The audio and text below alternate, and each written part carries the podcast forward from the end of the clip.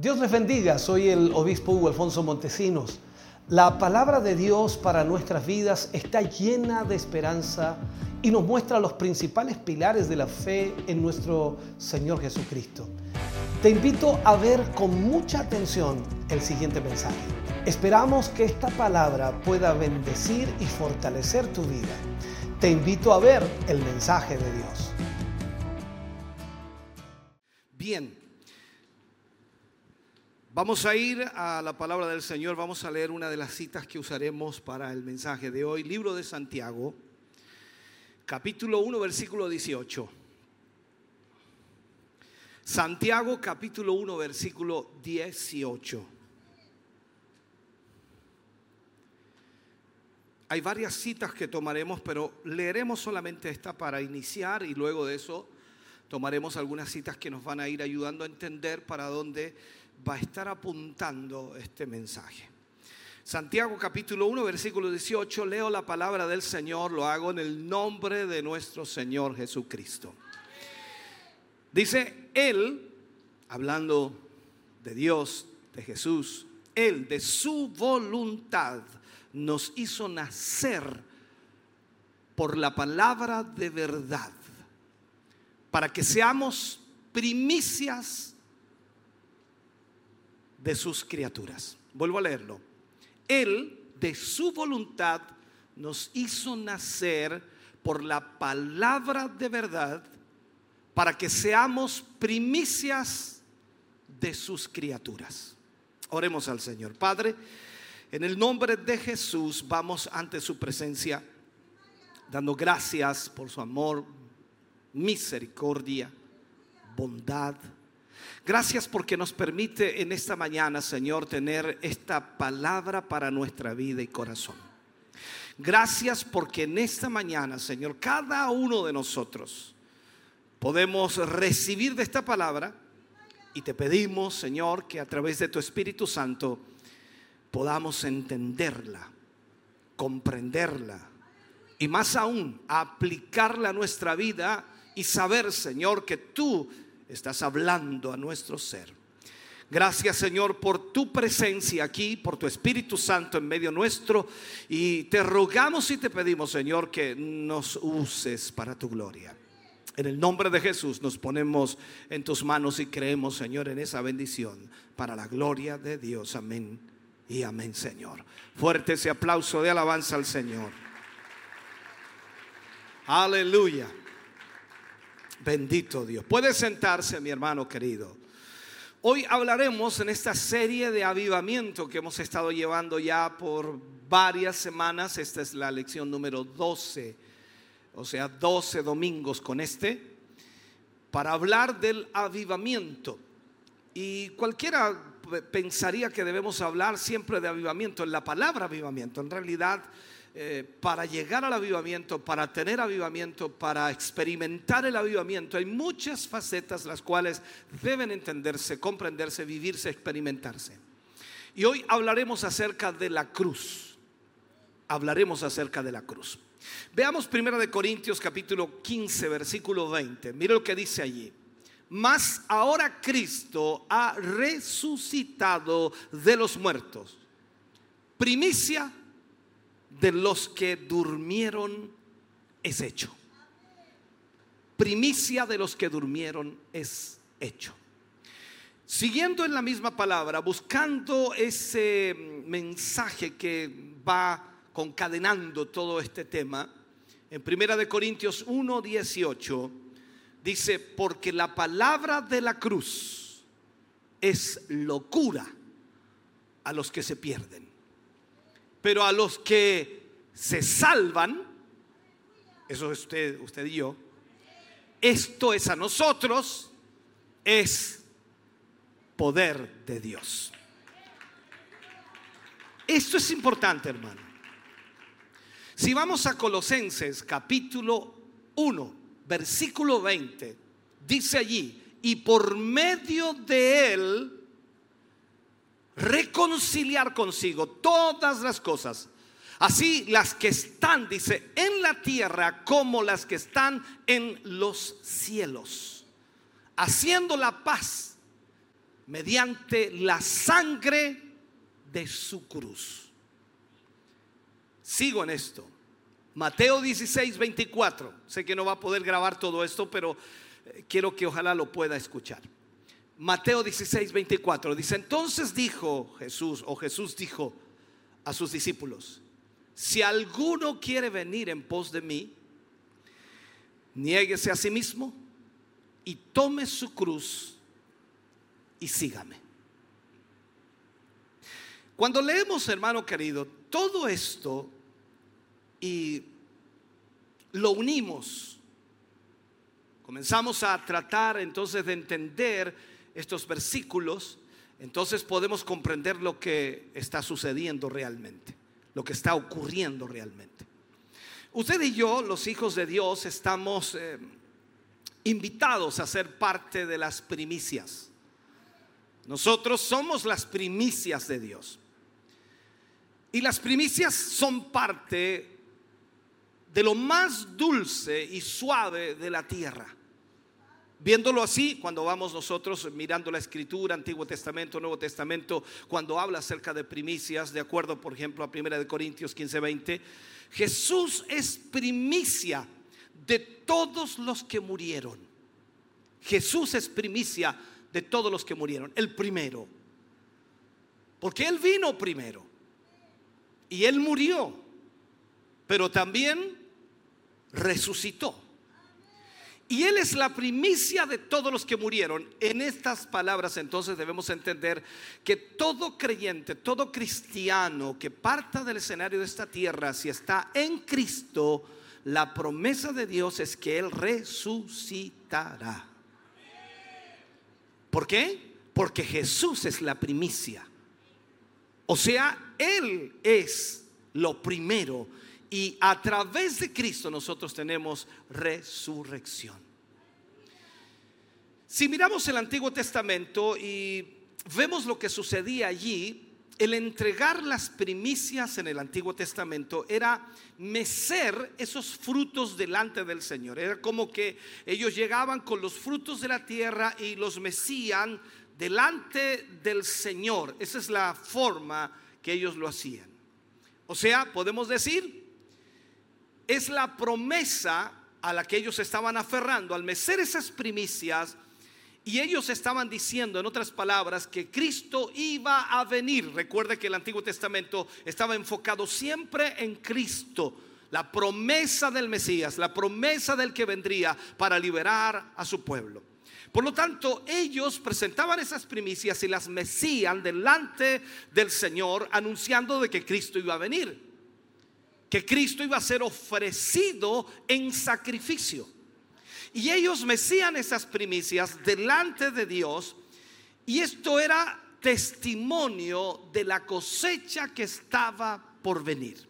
O sea, hay dos cosas representadas ahí. Primero, que Cristo vendría y segundo, al mecer las primicias delante de Dios, estaban también anunciando la cosecha que estaba por venir.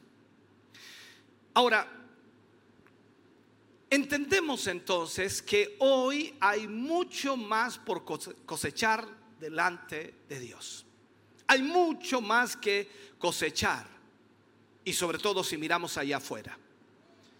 Hoy día nosotros entendemos que debemos llevar el Evangelio, llevar la palabra de Dios, porque alguien dijo por allí, o la Biblia lo dice, la cosecha está lista hay mucho más por cosechar allá afuera. Pero simbólicamente también estaba hablando de que Cristo venía. Esto es lo mismo para nosotros hoy. Hay una gran cosecha allá afuera, pero al mismo tiempo estamos diciendo que Cristo viene. Pablo escribió que Cristo era las primicias. Entonces ahora nosotros logramos entender que Él era las primicias y las primicias o esas primicias ha sido o ha salido de alguna manera lo que Dios estableció. O sea, si nosotros miramos que Cristo era las primicias y de esa primicia que es Cristo ha salido la cosecha más grande conocida en la historia de la tierra. En otras palabras, usted y yo también somos partes de esa cosecha. Desde que Cristo murió en la cruz del Calvario, la iglesia comenzó su trabajo y desde allí en adelante la cosecha más grande conocida ha existido hasta el día de hoy. Y usted, vuelvo a decirlo, usted y yo somos parte de esa cosecha. Entonces, mirando esto, Él es las primicias de los que resucitarán de los muertos. Y luego, por supuesto, hay un tipo de cosecha por venir. Así como cuando mecían las primicias delante de Dios y anunciaban que la cosecha estaba por venir, eso lo hacían en el Antiguo Testamento, entonces ellos indicaban que iban a tener una gran cosecha. Ahora, aquí es donde tenemos que entrar un poquito en el significado. Primero, entender que hay mucho por recoger mucho por cosechar. Y eso también significa que hay mucho por hacer.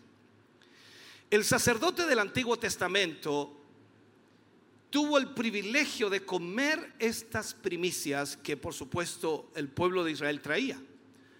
Nosotros hoy tenemos el privilegio de ser esas primicias que van a ser mecidas y que van a ir delante, por supuesto, y esto es que somos eh, invitados a ir primero. Estos primeros deben morir para que esa cosecha sea una realidad. Cuando hablo de esto, quizás algunos tratan de encajar esto en la palabra. Nosotros somos las primicias de Dios y nosotros iremos primero en todo aspecto. Tendremos que morir para que la cosecha sea una realidad. Hablo de morir en qué sentido? En lo espiritual. Es lo que le dijo Jesús a Nicodemo. Te es necesario nacer de nuevo. Y usted y yo sabemos que tenemos que morir. Por las aguas del bautismo nosotros representamos eso espiritualmente. Que nosotros morimos para el mundo y comenzamos una nueva vida en Cristo. Por lo tanto, para que haya una gran cosecha, nosotros debemos morir a nuestro yo a nuestros deseos, a nuestras pasiones, a nuestros anhelos, a nuestros sueños, para que Cristo pueda obrar en nuestra vida y a través de nuestra vida. Entonces nosotros somos invitados a ir primero. Y estos primeros tenemos que morir en este sentido. Ellos, y lo hablo de aquellos que tenían que morir, ellos en el primer lugar que correspondía estar, que era la muerte espiritual, por decirlo así, en el sentido de morir y vivir para Cristo, el ser mecido, salían y de alguna manera entendían que tenían que entregar su vida por Cristo. Eso lo vemos en los discípulos, mucho más marcado que en el Antiguo Testamento. Recuerden que el Antiguo Testamento era la sombra de lo que había de venir. Por lo tanto, todo lo que en el Antiguo Testamento usted lo veía era una sombra, un ejemplo, pero en el Nuevo Testamento vemos el hecho real, establecido, vivido, experimentado. Y lo vemos en los discípulos. Los discípulos tuvieron que entregar toda su vida al Señor. Entregaron todo su ser al Señor. Morían para el mundo y vivían para Cristo. Por lo tanto, ellos sabían que tenía que ser así. Y era la única manera de que la cosecha viniera. Jesús también pone un ejemplo y dice que el grano tiene que ser echado en la tierra y luego tiene que morir para dar fruto. Esta es la misma realidad espiritual nuestra. Venimos a Cristo y lógicamente debemos morir a las cosas de este mundo, a los deseos de nuestro corazón y comenzar a vivir para Dios para dar fruto real. Entonces nosotros hemos sido invitados a hacer este primer fruto o el primer movimiento que Dios hará en esta tierra. Somos invitados a morir y si aceptamos la invitación para ser los primeros o las primicias, nosotros con toda seguridad comeremos también de ese fruto. Veremos la bendición de Dios en lo que Él hará. Ahora, lo que saboreamos será más dulce de lo que saborean otros. El mundo hoy día está en aflicción, el mundo está viviendo situaciones difíciles, el mundo está sin esperanza, el mundo no tiene dirección, el mundo no tiene lastimosamente paz.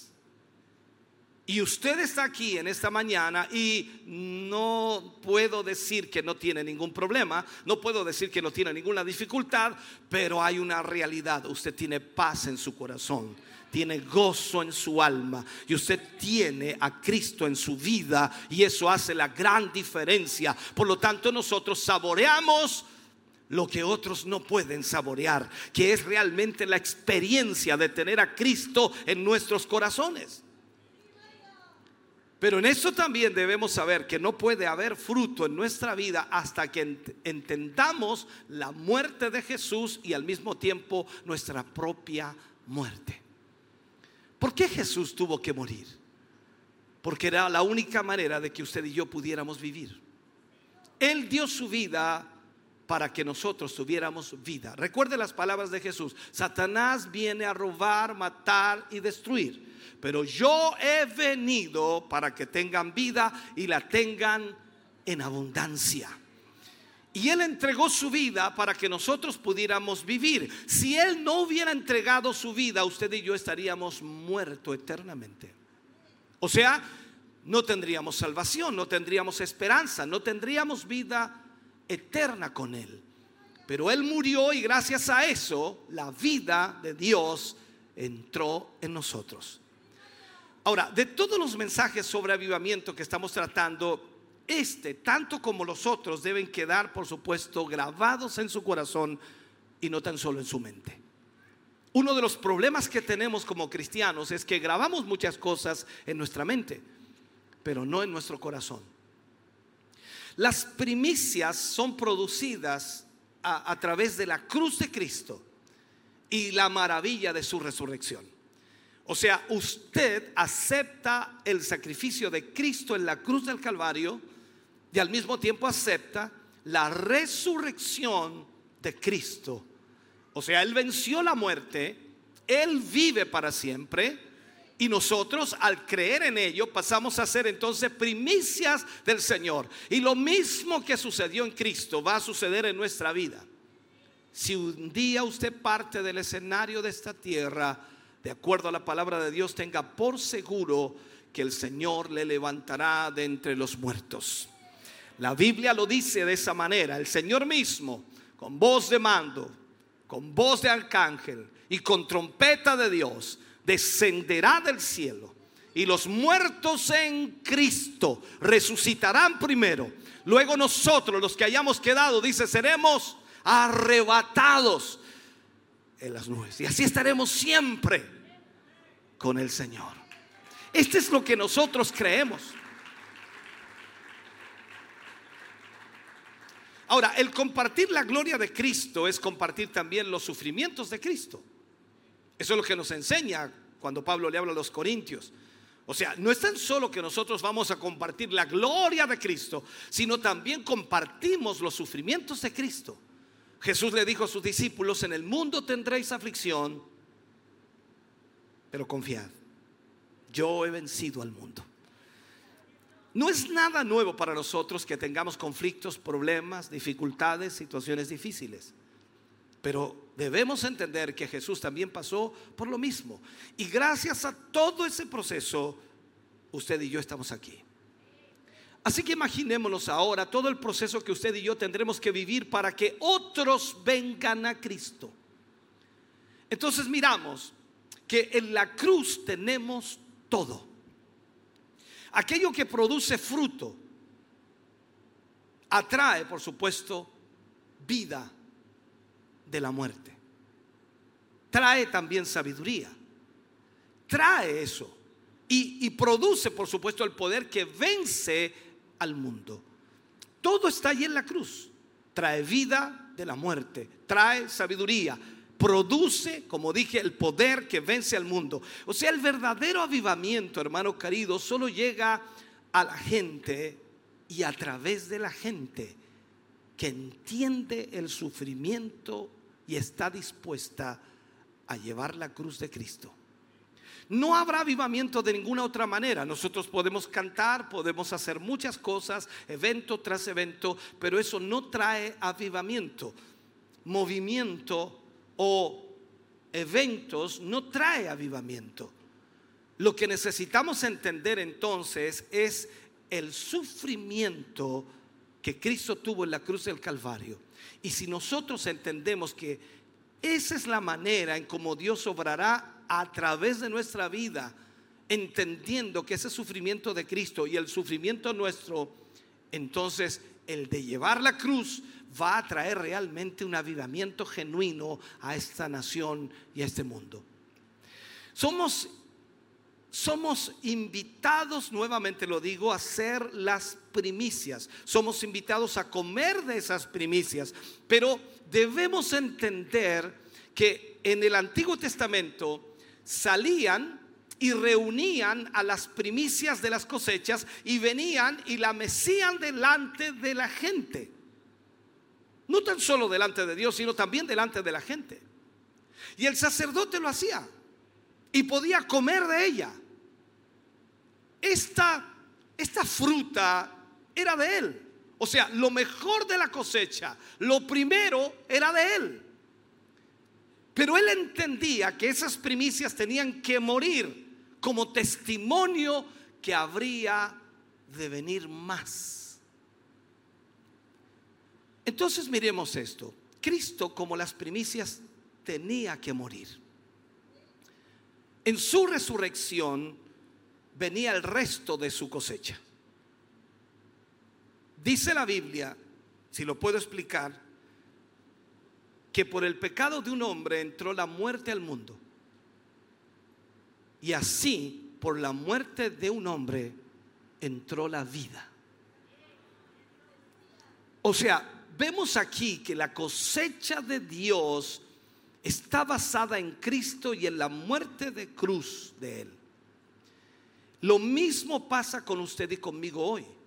Si bien es cierto, Cristo sigue vigente para la salvación de toda la humanidad, pero Él demanda que cada creyente, cada hijo de Dios se transforme en esa persona que entiende que es una primicia que debe morir para que otros puedan vivir. Si tú y yo estamos orando por avivamiento, y creo que lo estás haciendo, creo que te arrodillas muchas veces y pides, Señor, trae un avivamiento a la iglesia, trae un avivamiento a esta ciudad, trae un avivamiento al mundo, trae un avivamiento, Señor, para que la gente que te conozca y sepa que tú eres real. Bien, si usted está orando entonces por avivamiento, tiene que estar seguro y puede estar seguro que esto será una parte de esto. Si reinamos con Cristo, sufriremos también con Él. Eso es lo que nos enseña la Escritura. Si reinamos con Cristo, también sufriremos con Él. Si queremos participar de esas primicias, significa que debemos morir. Y la pregunta aquí es, ¿realmente hemos muerto para lo demás y solo vivimos para Cristo? Ayer hablábamos de el tiempo. Y hoy estamos hablando de morir para el mundo. ¿Cuáles son nuestras prioridades en nuestra vida? Porque si queremos participar de esas primicias, entonces tenemos que morir. En Lucas capítulo 22, versículo 42 dice, pero no se haga, hablando Cristo, no se haga mi voluntad sino la tuya. Cristo hablando con el Padre, Cristo estaba hablando con el Padre. Y ese es el testimonio de la iglesia, que no se haga mi voluntad sino la tuya. ¿Cuántos de nosotros estamos orando de esa manera? Señor, que no se haga mi voluntad, sino la tuya. Pablo dice en 1 Corintios 15, 14, para explicarle esto, y si Cristo, y si Cristo no resucitó, dice, vana es vuestra fe. Imaginémonos Jesús no vino, Jesús no murió, Jesús no resucitó. ¿De qué hablamos aquí? no hay base para creer en una resurrección. No hay base para creer en una nueva vida. Entonces, sin muerte no puede haber resurrección. Esto es lo que debemos entender. Pablo le escribe a los corintios, creo que fue, y les dice que nosotros somos sepultados juntamente con Cristo por medio del bautismo. O sea, somos muertos, pero al mismo tiempo somos resucitados a esta nueva vida.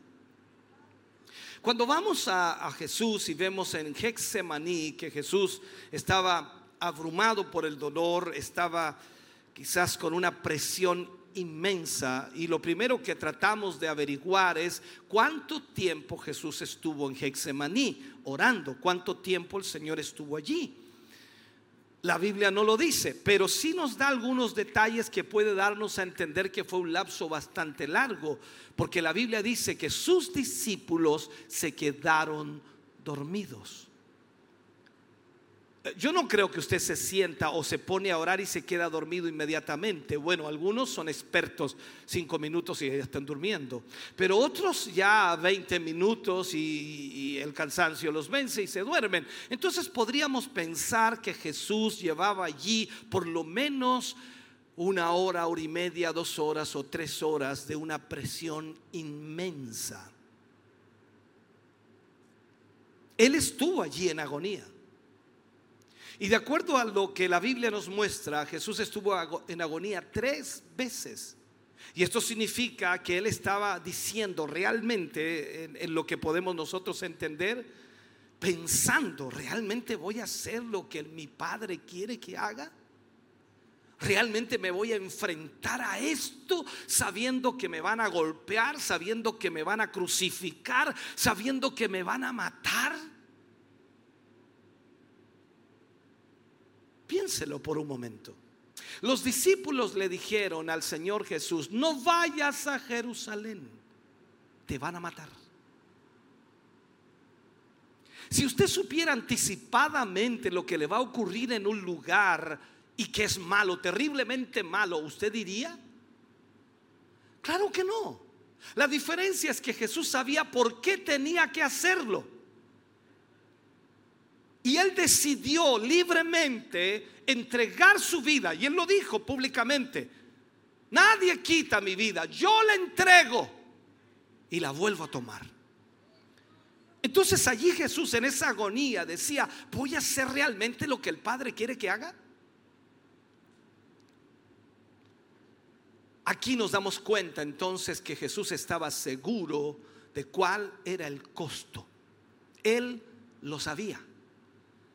En otras palabras, Él nació para morir. Usted nace para vivir. Levante la mano quien quiere morir. Nadie quiere morir. Incluso cuando se enferma se asusta, no me quiero morir. Lógico, nadie quiere morirse, pero Jesús sabía que había nacido para morir. Entonces, él pasa por esta agonía tres veces y, le decía al Padre, o pensaba en su mente, ¿voy realmente a hacer lo que el Padre quiere que haga? Por eso viene esta oración y le dice, Padre, si es posible, pasa de mí esta copa, pero que no se haga mi voluntad, sino la tuya. Nosotros también tenemos que enfrentar nuestro Hexemaní. Porque si permitimos que la cruz de Cristo obre en mí, obre en ti, escúcheme bien, su alma llegará al punto donde se va a sobrecoger de dolor. Va a enfrentar una decisión que te va a costar, no algo, te va a costar todo para poder obedecer a Dios. El problema de la iglesia o de los cristianos o de los evangélicos hoy es que no entienden el costo, no saben cuánto cuesta servir al Señor. La mayor parte de los evangélicos piensan que venir a Cristo es encontrar o tener una suerte de lotería. Oh, me invitaron a la iglesia, es muy lindo, muy bonito, me he sentido bien y el Señor me está arreglando mis problemas, el Señor me está abriendo puertas de trabajo, el Señor me está sanando, el Señor está obrando en mi familia. Estamos felices, contentos.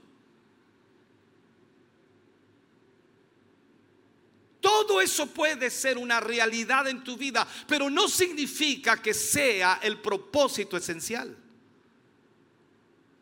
Dios te demandará todo.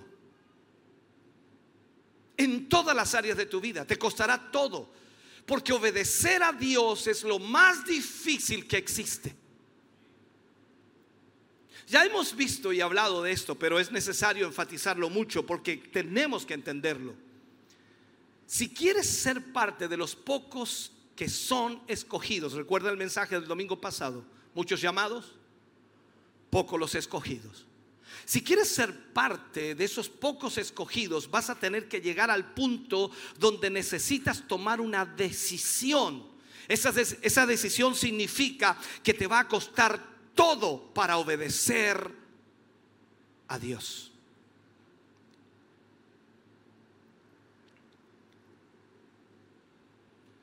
Así es como Dios nos invita para que nosotros lo hagamos conocer al mundo. Tú no puedes dar a conocer a Jesús si no has renunciado a tu vida. ¿Cómo la gente va a conocer a Jesús a través de ti si no has renunciado a nada? Si no has muerto a tu vida pasada. Si no has dejado tu pecado, inmoralidad y todo aquello. No, es imposible que ellos conozcan a Cristo. Vivir, hermano querido, en la cruz es seguir muriendo hasta que haya resurrección.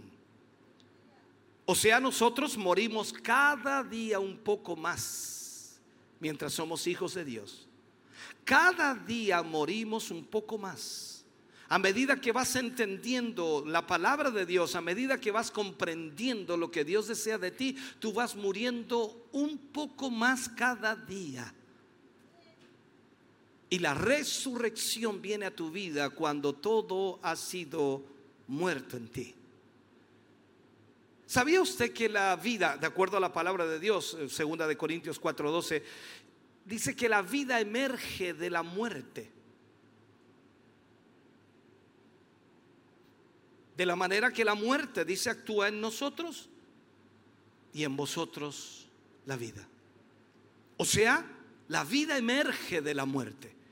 Para que la vida de Cristo pueda estar en mí, yo debo morir. Por eso Pablo dice esa frase que a veces nos cuesta entender. Ya no vivo yo. Cristo vive en mí. Y lo que ahora vivo en la carne, lo vivo en la fe del Hijo de Dios. O sea, esto es lo que necesitamos entender. La meta de Jesús en el propósito de Dios era morir en la cruz. Y esta es la razón por la que Él vino, para morir en la cruz. O sea, tú y yo teníamos la sentencia de muerte sobre nuestras vidas. Habíamos roto la ley y esta ley decía que nosotros teníamos que morir y no puede ser abrogada. El problema era que si moríamos bajo la ley no había esperanza de salvación. Entonces tenía que venir alguien y pagar nuestra deuda para que nosotros pudiéramos quedar libres de esa deuda. Y Jesús dijo, yo voy. Y él vino a la cruz, pagó tu deuda, pagó tu deuda, pagó mi deuda y nos dejó libres. Y ya no hay sentencia de muerte sobre nosotros. Pero ahora Él nos pide que tomemos la cruz y le sigamos. Y eso significa tienes que morir para que yo pueda vivir en ti. O sea, tú no puedes servirme a la manera tuya. Tú no puedes hacer mi voluntad a tu manera. Tú tienes que morir para que yo pueda vivir en ti y la voluntad del Padre sea hecha.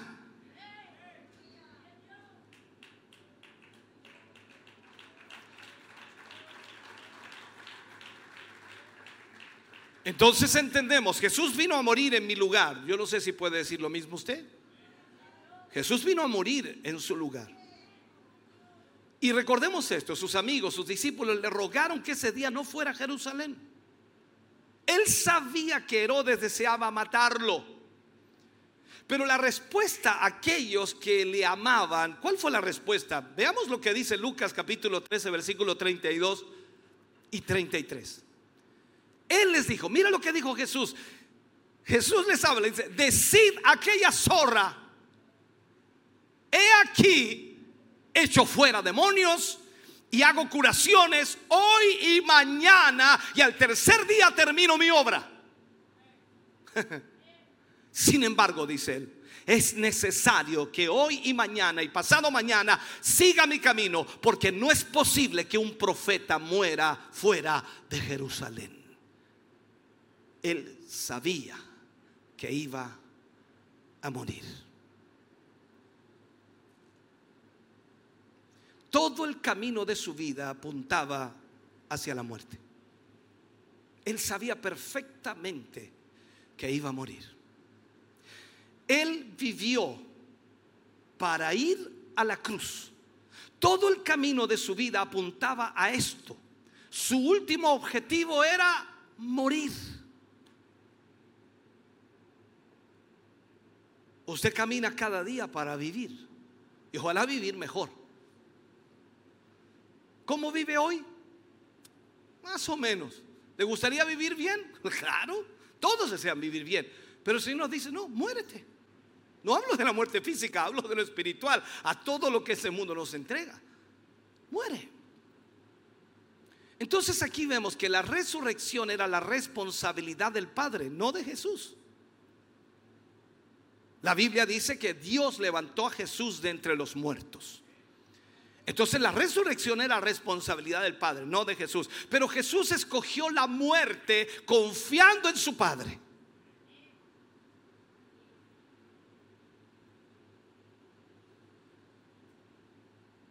Y Jesús dijo, yo tengo autoridad para dar mi vida esto es el reflejo de lo que el Antiguo Testamento enseña cuando Dios le pide a Abraham a su hijo Isaac. Y Abraham confía en Jehová, tiene fe en Jehová y lleva a su hijo y prepara el holocausto sin tener el becerro. Y pone a su hijo sobre la leña y cuando estaba a punto de quitarle la vida, Dios detiene a Abraham el sacrificio de su hijo Dios nos está gritando a través de ese pasaje, así es lo que voy a hacer para salvarlos a todos. Voy a entregar a mi Hijo. Y Él dará su vida por ustedes porque ustedes no tienen esperanza, pero si Él muere en la cruz, se abre la esperanza y la salvación para toda la humanidad. Entendamos esto. Jesús escoge morir y dejó la resurrección en las manos del Padre. Entonces aquí podemos ver que tenemos señales, que tenemos prodigios y el poderoso evangelismo que está por cosechar a las naciones está vigente. Dios puede hacer cosas extraordinarias, Dios puede hacer cosas sorprendentes a través de aquellas vasijas o a través de aquellos hombres y mujeres que han entendido lo que significa la muerte. El Padre hará esto para agradarle a Él. Y si tú y yo, hermano querido, escogemos morir, es lo que tenemos que hacer. Esta es nuestra parte. Entonces, si escogemos morir para el mundo, Dios asegurará que esas señales, que esos prodigios y el evangelismo poderoso esté aquí. Y eso será una tremenda realidad no será algo que diremos de labios, sino algo, algo que se verá, que será una realidad ejecutada. Nosotros elegimos morir y Dios actúa en la resurrección. Entonces Dios nos está llevando en esa dirección. Cuando vamos al libro de Mateo capítulo 10, versículos 32 y 33, allí dice, cualquiera pues que me confiese delante de los hombres, yo también le confesaré delante de mi Padre que está en los cielos. Y a cualquiera que me niegue delante de los hombres, yo también le negaré delante de mi Padre que está en los cielos. Aquí está clarísimo. Tú no puedes negar a Jesús. Si tú niegas a Jesús, entonces Él, te negará delante del Padre. ¿Y cómo vamos a negar a Jesús? Simplemente viviendo nuestra propia vida y no viviendo su vida. Mateo 10, 34 al 38. No penséis, dice allí, que he venido para traer paz a la tierra. No he venido para traer paz, sino espada. Porque he venido para poner en disensión al hombre contra su padre, a la hija contra su madre y a la nuera contra su suegra. Eh, no te parezca raro que hay problemas familiares, ¿no? Y sobre todo cuando tú eres cristiano, hijo de Dios, los problemas se te aumentan. Tu suegra, tu nuera, tu padre, tu hermano, en fin. Dice, y los enemigos del hombre serán los de su casa. El que ama a padre o madre más que a mí, no es digno de mí. El que ama a su hijo o hija más que a mí, wow, no es digno de mí. Todos estos versículos, hermano querido, nos están expresando. Aquí no te está diciendo que odies a tu familia, que odies a tu padre, a tu madre, sino que te dice, no lo puedes amar más que a mí. Debes amarlo. Nos pide amar al prójimo. Incluso nos pide amar a nuestros enemigos. No te está diciendo odia a tu familia. Te está diciendo no puedes amarlos más que a mí. Él tiene que ser el primero en tu vida. Entonces, si escoges morir, Dios se hace cargo de la resurrección. Tú y yo debemos hacer lo que tenemos que hacer, entregar nuestra vida al Señor. Déjale los resultados a Dios. Hay una diferencia fundamental entre la apelación de un movimiento de masas o un gran, grupo de gente o un gran mover de multitudes y la apelación de una organización práctica. Trataré de explicarle esto. La organización práctica, religiosa u otra, por supuesto, ofrece la oportunidad para un autoavance. Un autoavance. ¿A qué me refiero? Apela principalmente a un interés propio. La gente muchas veces va a la iglesia por un interés propio. ¿Por qué vienes a la iglesia? Analiza tu vida. ¿Por qué vienes a la iglesia? Eh, eh, bueno, yo voy porque tengo problemas y necesito que Dios me ayude. ¿Ok? Interés propio. Eh, yo, yo, voy a la iglesia porque estoy enfermo y quiero que me sane. ¿Interés propio? Yo voy a la iglesia porque necesito un buen trabajo. ¿Interés propio? Yo voy a la iglesia porque necesito encontrar una hermana hija de Dios o un hermano hijo de Dios para casarme. ¿Interés propio? Y puedo seguir nombrándote los intereses propios. Es que me siento bien. ¿Interés propio? Entonces la pregunta es, ¿estás en una forma equivocada? El cristianismo se, se, ha reducido a esto. La gente viene a las iglesias porque se siente bien, se siente cómodo, se siente cómoda. Y por eso ves a tanta gente que al primer problema desaparece. A la primera dificultad desaparece, como si en la iglesia hubieran solo ángeles que no cometen errores, que no se equivocan, que no dicen malas palabras, que no ofenden, que no hieren, que no, no, no hablan mal, que no critican. O sea, no, aquí encuentras a personas que están tratando de morir. Y les cuesta morir a su vieja vida siguen siendo en un grado, disculpen, un grado chismosos. Siguen siendo en un grado ladrones, siguen siendo en un grado mentirosos, siguen siendo en un grado... Y podemos seguir el listado. Y están aquí.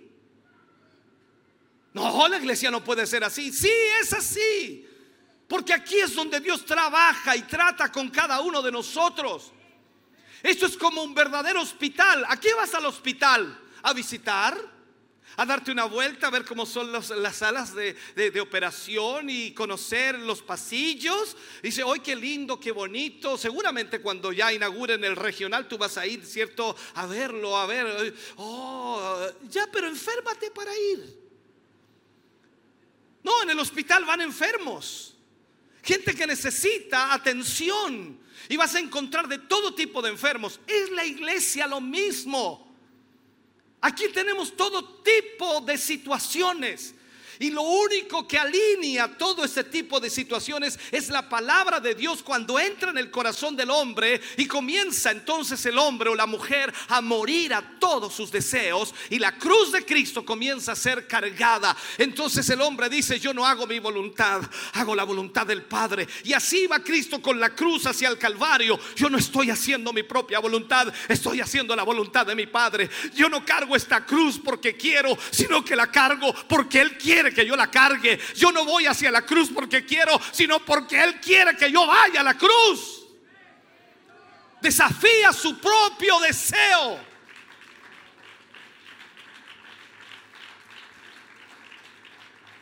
Aunque la misma Biblia dice que Él decidió hacerlo. Así que por más que su mente le dijera, retrocede, no lo hagas, va a ser doloroso, te va a... No importa. Él ya había decidido y lo iba a hacer. Entonces, en este sentido, el cristianismo se ha reducido a esto. Muchos apelan a la codicia, pero la apelación del cristianismo, o más bien el Evangelio de Cristo, particularmente en su fase de avivamiento, es para aquellos que buscan ser libres de un yo no deseado. Estoy cansado de mi vida, estoy cansado de ser como soy, estoy cansado de mis pecados, estoy cansado de mi maldad, estoy cansado de lo que hago, de lo que vivo. Necesito un cambio, yo quiero que esto se vaya, yo quiero que esto que salga. Y cuando tú vienes aquí con ese propósito, el poder de Dios te envuelve, el poder de Dios te llena, el poder de Dios te cambia y cada día Dios te va llevando más y más a hacer su voluntad. Eso está para aquellos que escogen morir a toda su forma de vida. Todos los movimientos de masas atraen y mantienen una adhesión. Eso es así. No porque esto pueda satisfacer el deseo de un avance personal, sino, sino que porque puede satisfacer la pasión para la autorrenuncia. Decidir renunciar renuncio a mí. Seamos honestos, somos, somos seres humanos orgullosos. ¿Somos orgullosos o no? Un pequeño ejemplo de tu orgullo, de mi orgullo. ¿Por qué te miras al espejo antes de salir? Es un pequeño detalle, es un detalle. ¿Y por qué cuando ves un espejo te da por mirarte? Pues es, es un pequeño detalle, somos orgullosos. Queremos vernos bien. ¿Es un pecado? No, pero cuando lo, lo asumimos en nuestra vida de que eso no puede controlarnos, entonces nosotros podemos controlar eso. Pero cuando eso nos controla, es un problema. Cuando tú miras el Evangelio de Cristo, cuando era predicado, tú ves que Jesús era escuchado por un grupo de gente que era pobre los pobres. Y Jesús dijo, bienaventurados los pobres en espíritu. Mira lo que te voy a enseñar aquí. Estoy hablando de que el Evangelio llega a esa gente que ve sus vidas arruinadas. No estoy hablando de que tengan poco dinero o mucho dinero, sino que tienen sus vidas arruinadas no pueden encontrar un propósito que valga la pena en el autoavance. O sea, el Evangelio está tan estructurado que cuando es proclamado fielmente, cuando es proclamado como, como corresponde con la palabra de Dios, lleva al hombre al punto de verse a sí mismo tal como es. Miserable, pobre, ciego y desnudo. Entonces, para tales personas, el proyecto de tener una carrera no puede entusiasmarles. No les va a entusiasmar como para que hagan un gran esfuerzo, ni tampoco evocan ellos la fe, ni una, ni una dedicación exclusiva.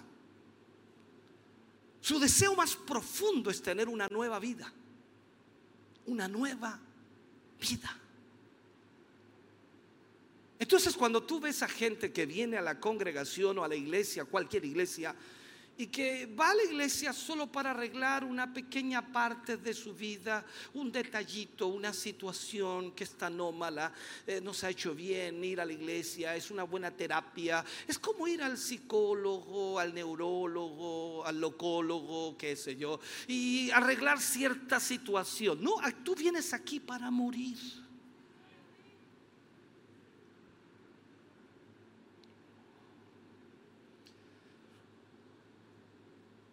El deseo más profundo que debe haber en nuestro corazón es tener una nueva vida en Cristo Jesús. Alguien le llamaría un renacimiento, un sentido de dignidad y un propósito de identificación con una causa santa. Y aquí no importa lo que digan los demás, y no importa lo que digan, tú eres evangélico. Amén. Gracias a Dios. Vaya, vaya a la iglesia, cuando puedo y me encanta ir. No, pero algunos dicen, tú eres evangélico. No, yo voy de repente cuando puedo. En realidad, eh, voy a veces. No te identificas. ¿Aló? Ya. Es aquí, hermano querido, donde la gente hace su elección. Escoge la muerte y deja la resurrección al Padre. Usted viene aquí a morir.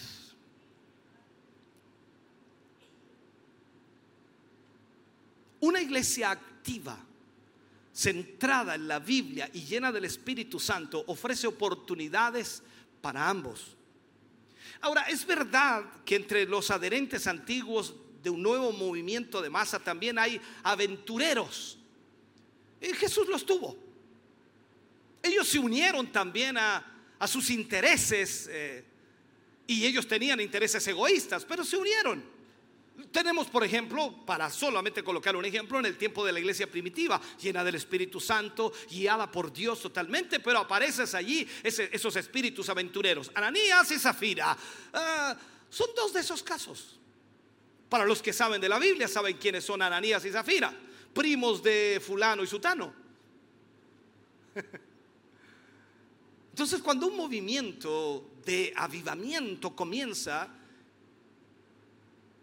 a atraer gente, esa gente que está interesada en sus propias carreras, entonces es una señal que el avivamiento ha pasado su etapa vigorosa. Cuando la gente comienza a adherirse con sus propios propósitos para venir a la iglesia porque hay un avivamiento y la gente está llegando, entonces ya ese avivamiento pasó su etapa vigorosa y ya se está en declinación. Ya no está comprometido en formar un nuevo mundo, ya no está comprometido en cambiar vidas, sino que está interesado en poseer y preservar el presente más que mirar hacia el futuro y deja de ser un movimiento y se convierte en una empresa. Cuanto más puestos y oficios tiene que manejar un movimiento, más gente inferior atraerá. Y cuando esto pasa, la misión de tal movimiento ya terminó, se acabó. Eso nos da la identificación que ha pasado el momento crucial de ese avivamiento. Entonces, es aquí que podemos escoger morir para que ese avivamiento vuelva a revivir o para que ese avivamiento vuelva a presentarse.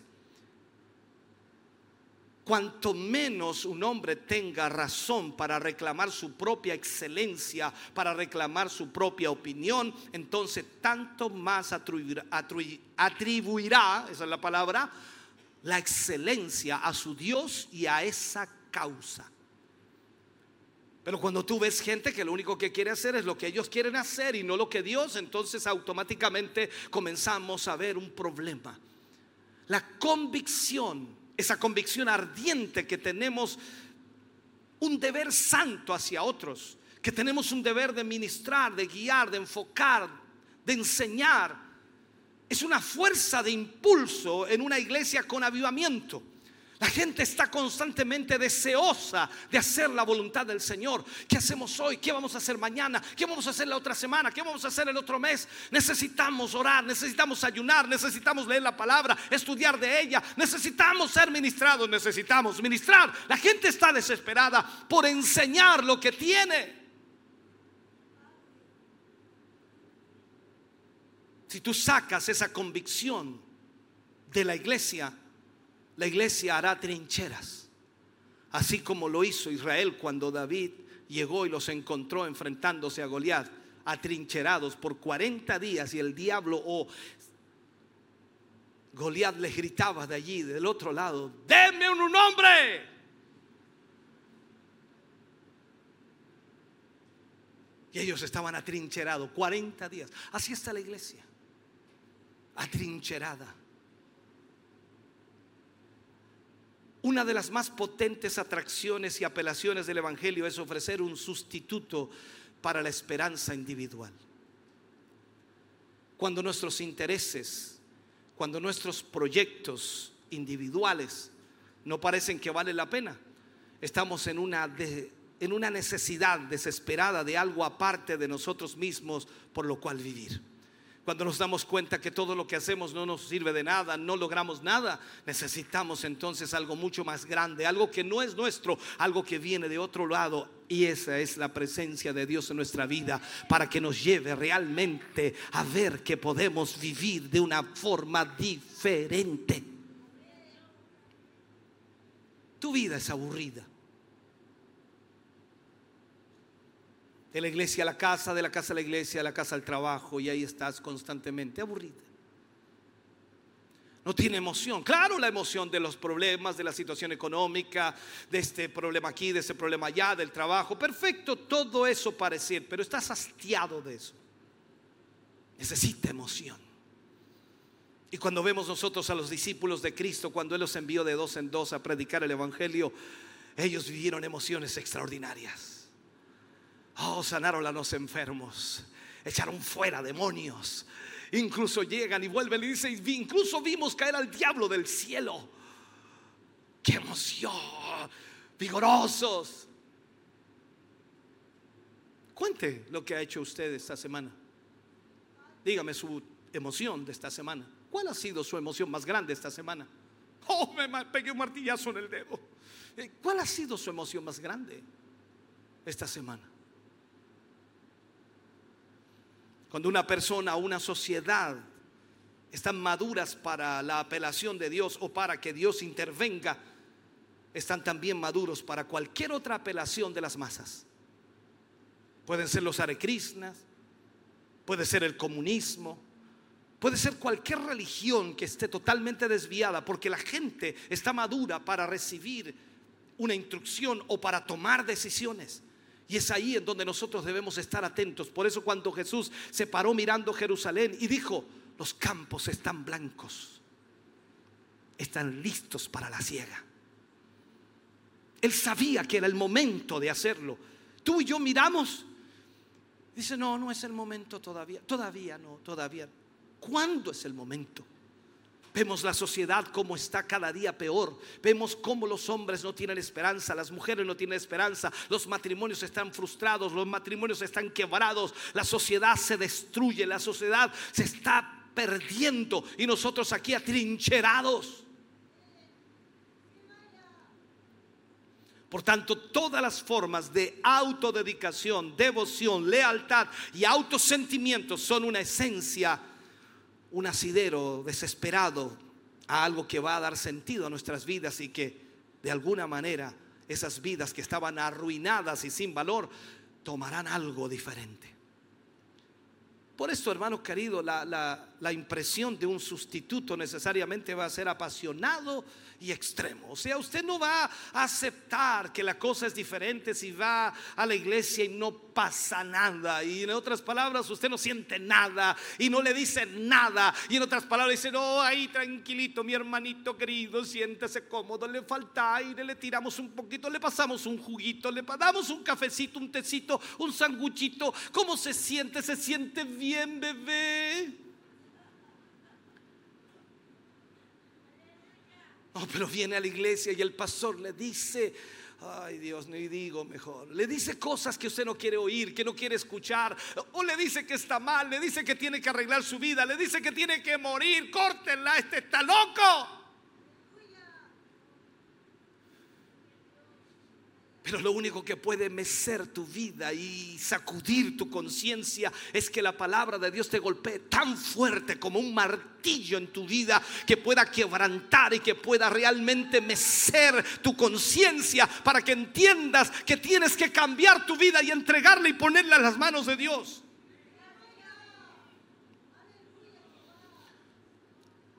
Podemos tener una fe calificada en nosotros mismos, como la fe que tenemos en Dios y su causa tiene que ser, por supuesto, extravagante, extravagante y sin desvíos.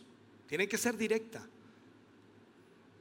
Ellos confían en jinetes y en caballos, nosotros confiamos en el Señor. Ellos confían en Gold Street, confían en los dólares, confían en el dinero, confían en la FP, confían en el gobierno, confían en el banco, confían en los créditos, confían en el negocio. Nosotros confiamos en el Señor.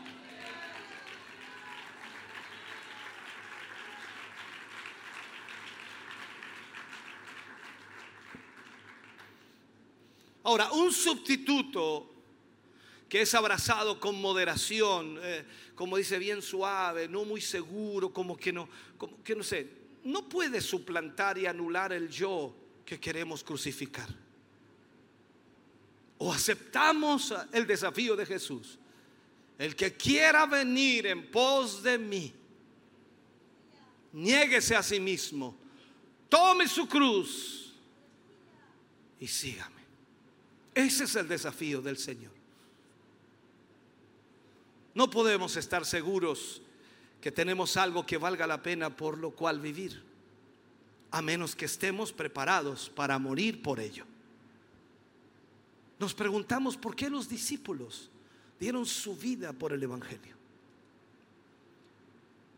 ¿Por qué cada uno de ellos murió de diferentes maneras? Unos apedreados, otros aserrados, otros crucificados, otros muertos por los romanos, otros degollados o decapitados, otros murieron comidos por los leones. Y podemos hablar de todos ellos. ¿Por qué murieron? Por la causa de Cristo. Desafiaron todo. No tan solo desafiaron los... Eh, eventos climáticos como tempestades, naufragios, eh, soles tremendos en el desierto. No tan solo desafiaron eso, desafiaron más que eso. No tan solo la hambruna, el frío, el calor, desafiaron más que eso. Dice que Pablo luchó con las bestias en Éfeso, dando a entender que la presión y la lucha espiritual era tan grande que los demonios eran verdaderas bestias que querían destruir la obra de Cristo. Pablo dice, He sido apedreado tantas veces, en naufragio tantas veces, en cárceles tantas veces, azotado con vara tantas veces, y en esto y esto y esto y esto otro, y de todo estoy acostumbrado y no me hago problema con tal de llevar el Evangelio. Y usted dice, he ido tantas veces al culto, una vez al mes, he ido tantas veces a la iglesia y me ha dado frío, y he ido tantas veces a la iglesia y he sentido calor, no sé si voy a ir de nuevo. Esa es nuestra historia. Una diferencia enorme con aquellos que nos trajeron el Evangelio. Entonces se ve poca esperanza para aquellos que puedan recibir el Evangelio el día de mañana si Dios se tarda en venir.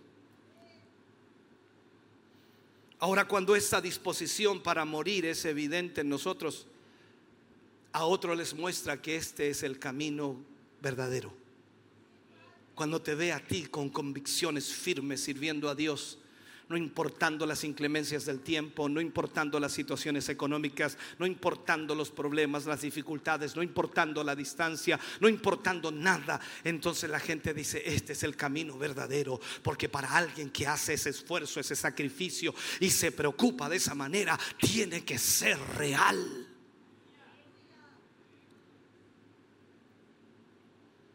Cuando yo veo esto en mí mismo y trato de analizar mi propia vida y cuando otros también pueden ver lo que vivo, es evidente que ha llegado al punto que de alguna manera he escogido morir. Y si usted ha escogido morir, se va a notar. Jesús dijo, por sus frutos los conoceréis. Algunos de los antiguos apóstoles, cuando vamos, por supuesto, a la palabra de Dios, Apocalipsis 12:11, dice, menospreciaron sus vidas hasta la muerte. Menospreciaron sus vidas. ¿Qué es importante en tu vida? Tu profesión, tu trabajo, tu negocio, tu casa, tus bienes. ¿Qué es importante en tu vida? Menospreciaron su vida hasta la muerte. La Biblia nos habla de ser liberados del temor de la muerte en la cual ellos estuvieron atados toda su vida. Habla con cualquier persona y le tiene temor a la muerte. Cuando tú mueres para Cristo, ya no le tienes temor a la muerte. ¿Por qué? Porque estás asegurado. No es el seguro de Colmena Gold o cualquier otro seguro que pueda haber por ahí. No, no es ese seguro. Es el seguro de que Cristo te levantará de entre los muertos. Ningún hombre es libre hasta que sea liberado de las ataduras del temor de la muerte. Ahora, ¿quiénes son los candidatos que más fácilmente entrarán en un mover de Dios o en cualquier apelación de movimiento de masas? ¿Quiénes son los candidatos que entran más fácilmente? Hay una tendencia a juzgar una raza o una nación o una iglesia por sus miembros menos menos indignos. Depende la clase de gente que tenga la iglesia. Aunque esto es incorrecto. Esta tendencia tiene algo de justificación porque el carácter y el destino de un grupo está determinado con mucha frecuencia por sus elementos inferiores. Quiero explicarle esto. La, masa inerte de una nación, por ejemplo, es la clase media el promedio de la gente decente. Ellos hacen el trabajo, ellos pagan impuestos, ellos trabajan y son formados, por supuesto, por los medios en ambos lados. Lo mejor y lo peor, los que están arriba y los que están abajo. Y la clase media está viviendo de acuerdo a lo que piensan los de arriba y lo que piensan los de abajo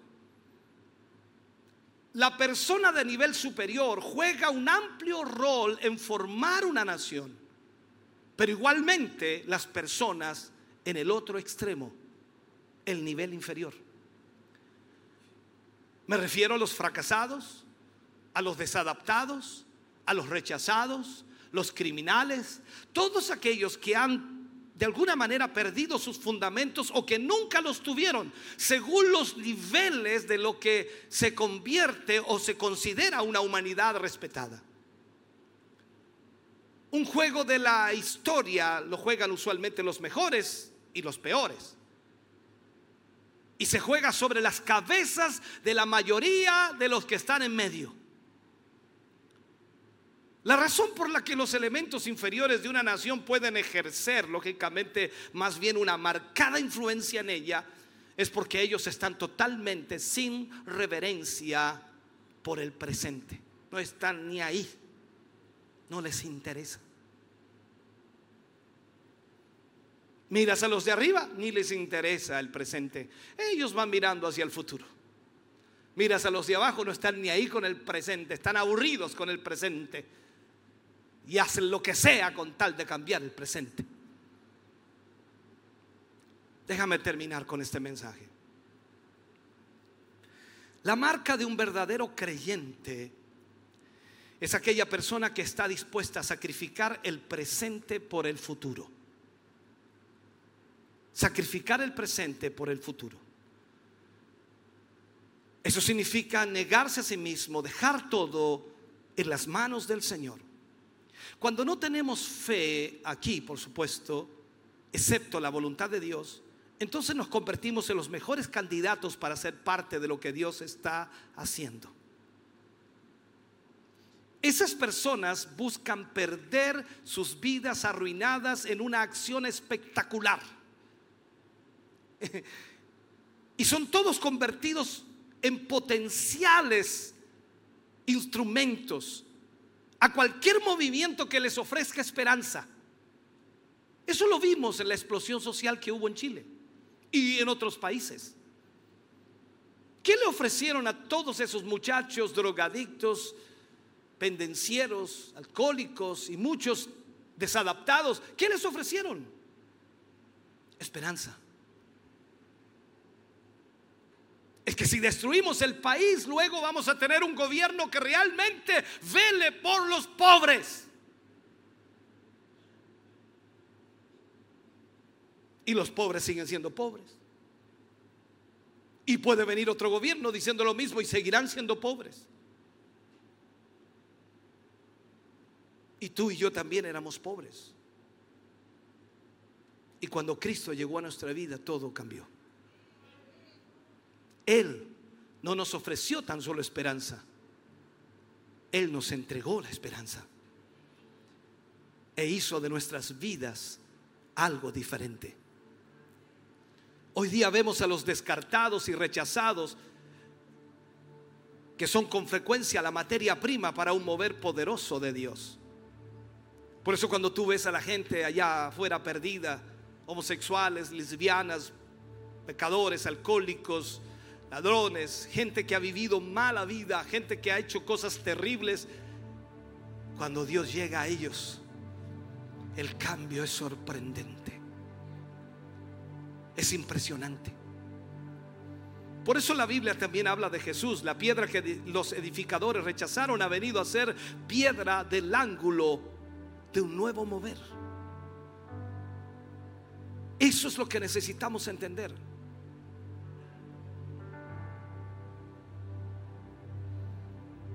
Es increíble y la ironía de la historia también, ¿no? Cuando vamos a la historia comenzamos a estudiar un poco que los indeseados en los países de Europa cruzaron una nación para construir un nuevo mundo en los Estados Unidos. Y solamente ellos pudieron hacerlo. Solo ellos. Tomaron una decisión dejándolo todo para cruzar todo un océano y formar un nuevo mundo. Es a ti y a mí, hermano querido, quien Dios apela. Él nos dice, dame tu vida. Porque si tú amas tu vida, la perderás. Pero si la aborreces, para vida eterna la guardarás. Tenemos que estar descontentos. Pero tiene que haber esta fe esa fe extravagante en Dios para que estemos dispuestos a sacrificarnos y darnos totalmente en esta causa para que podamos ser parte de ella. Vuelvo a esa cita de Apocalipsis 12:11. Ellos menospreciaron sus vidas hasta la muerte.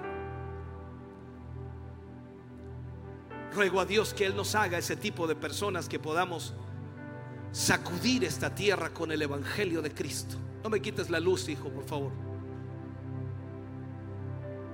Confío que Dios nos va a dar aquello que nos falta. Y nos va a liberar de lo que debe desaparecer.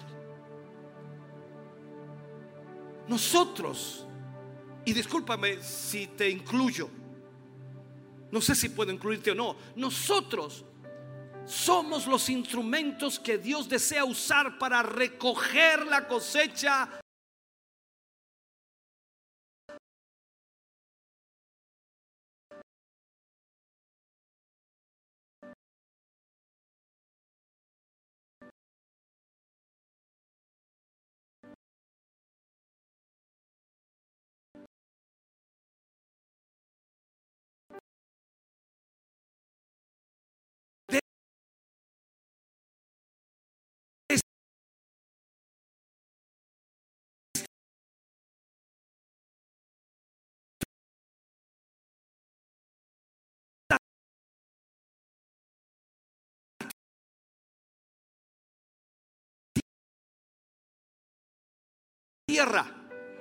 Esa cosecha que se recogerá antes de que Él venga.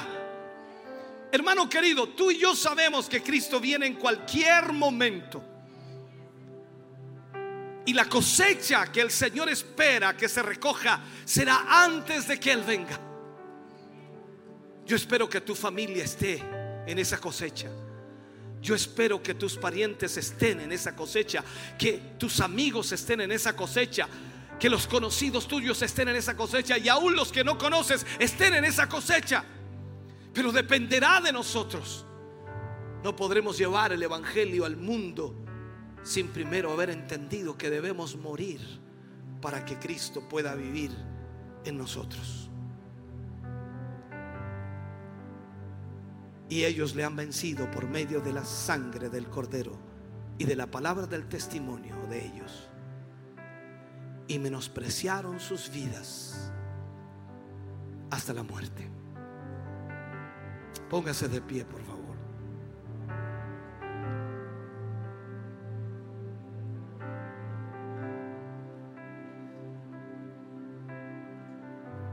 Jesús dijo, si alguno quiere venir en pos de mí, niéguese a sí mismo, tome su cruz cada día y sígame.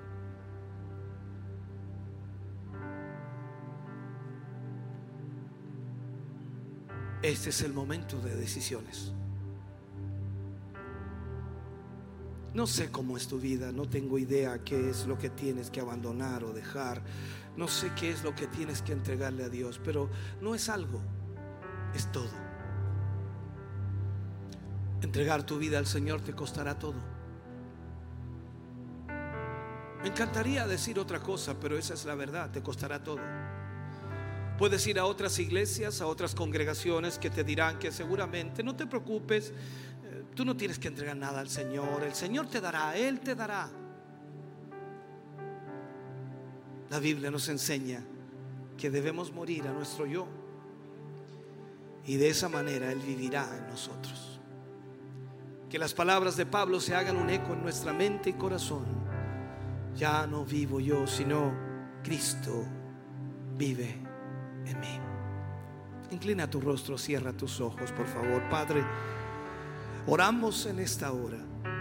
Vamos ante tu presencia dándote gracias por tu amor, misericordia y bondad. Gracias porque nos permites en esta hora y momento, Señor, tener tu palabra.